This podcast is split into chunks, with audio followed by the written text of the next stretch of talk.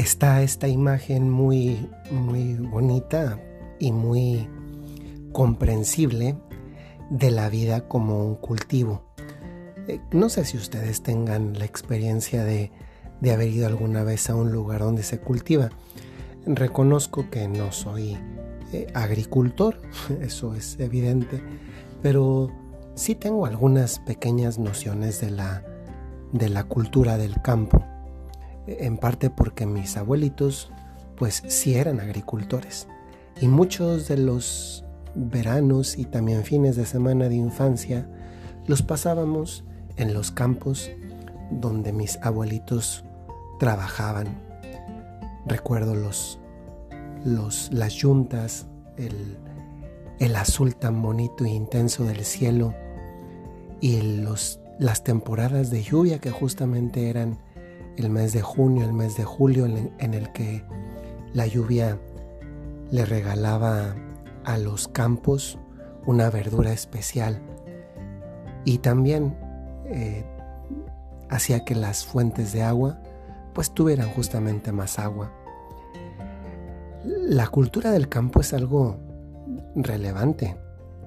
Eh, tan así que eh, lo que conocemos como agricultura justamente es eso, la cultura del campo, lo cual tiene su propio argot, los propios conocimientos, los propios métodos, y todo eso es muy bonito muy, y muy aleccionador. Y también es una metáfora y una analogía de la vida misma. En definitiva, si tuviéramos que reducir todo ese campo de la agricultura a algo, ¿de qué se trata?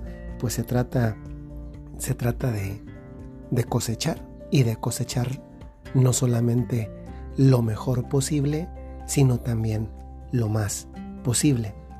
Y digo que esta es una analogía, una metáfora de la vida, porque podríamos pensar que nosotros somos, en realidad, también una especie de campo. La vida, nuestra vida, la de cada uno, es una especie de campo. Cada uno decide qué cultiva, pero en definitiva pues es un campo.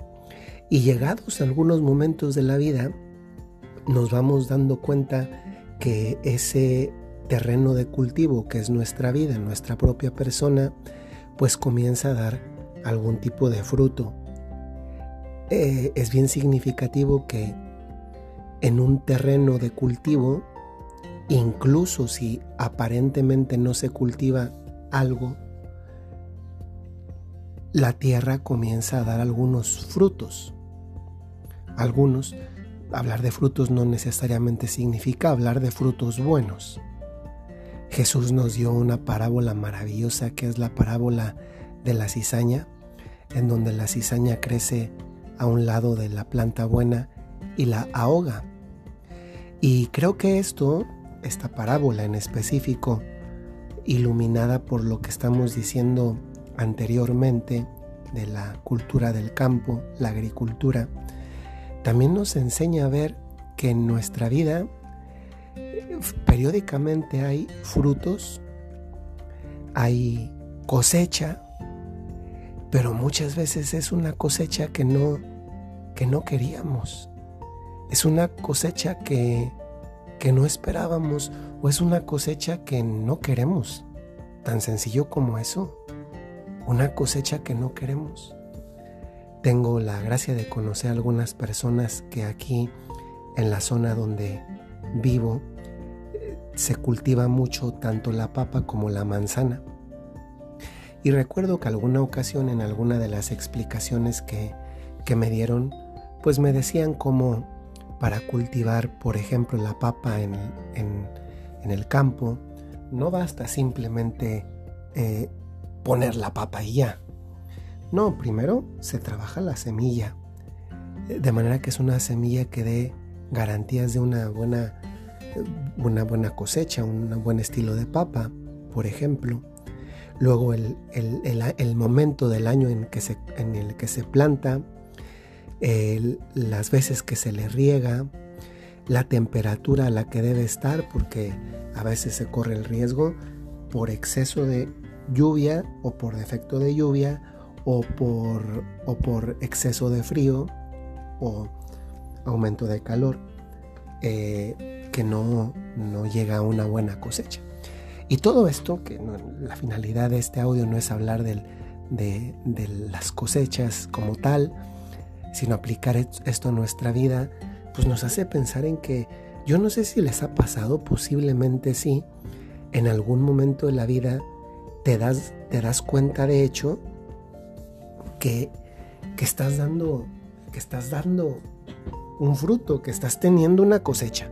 Es la cosecha de tu vida. Pero no te sientes satisfecho con ello, con esa cosecha en particular. A veces puede ser, por ejemplo, número uno, porque pues, lo que creció fue cizaña y lo que te está haciendo es ahogarte la poquita planta buena que te quedaba. Otras veces puede ser porque no cosechaste lo que esperabas eh, y no y en ese sentido no, no cosechaste lo que esperabas porque, porque no, no plantaste lo que debías.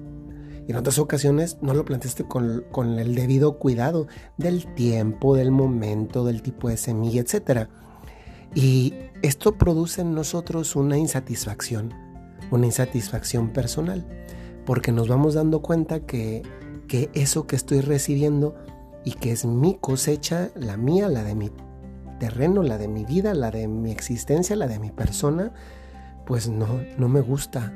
Y a veces vemos, por ejemplo, el, el cultivo de al lado y vemos que la cosecha es maravillosa y, y pues eso nos interpela y nos hace decir qué hice mal.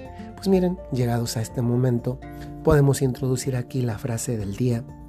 Si no te gusta lo que estás cosechando, cambia lo que siembras. Porque ¿saben qué es lo peor para un agricultor?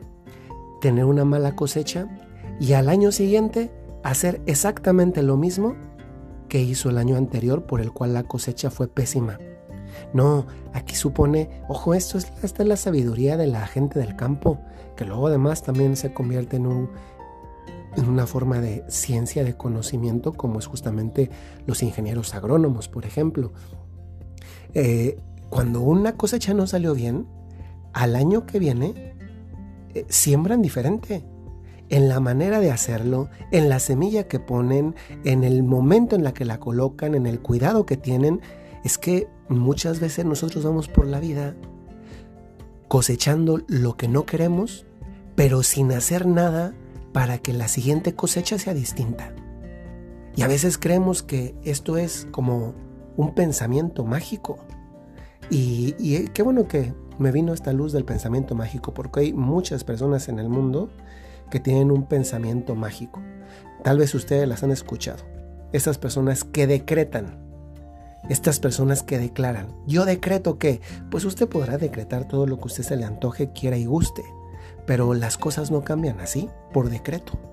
Cambian porque usted se involucra, cambia lo que siembra, cambia el momento en que lo siembra, cambia la calidad de lo que siembra, cambia el modo como lo siembra, y estamos hablando naturalmente de nuestra vida. ¿Qué es lo que llevas en tu vida? ¿Cosechando que te hace estar insatisfecho y satisfecha. Porque esta puede ser una luz justamente de trabajo a, corto, mediano y también largo plazo. Porque si no te gusta lo que estás cosechando, cambia lo que estás sembrando. Y esta es una luz que hoy Dios nuestro Señor nos quiere regalar. Porque a veces el simplemente no hacer nada, el aparentemente no hacer nada, es hacer algo. Es justamente no hacer. Y el no hacer hace que también haya resultados en la propia vida.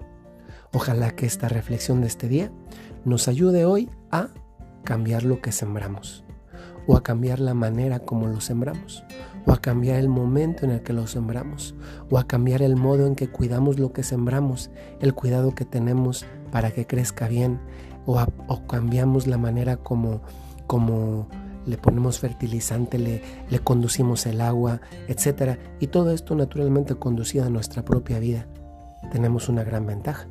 Dios nuestro Señor nos acompaña. Él es el agua que riega nuestra vida. Él es la fuente de agua viva, como le dijo una vez a la samaritana, el que beba de esta, de esta agua no volverá a tener sed. Pues nosotros a veces andamos sedientos. Yo le decimos al Señor que queremos de su agua para que nuestra cosecha sea no solamente abundante, sino también en calidad muy buena. Que tengan muy buen día.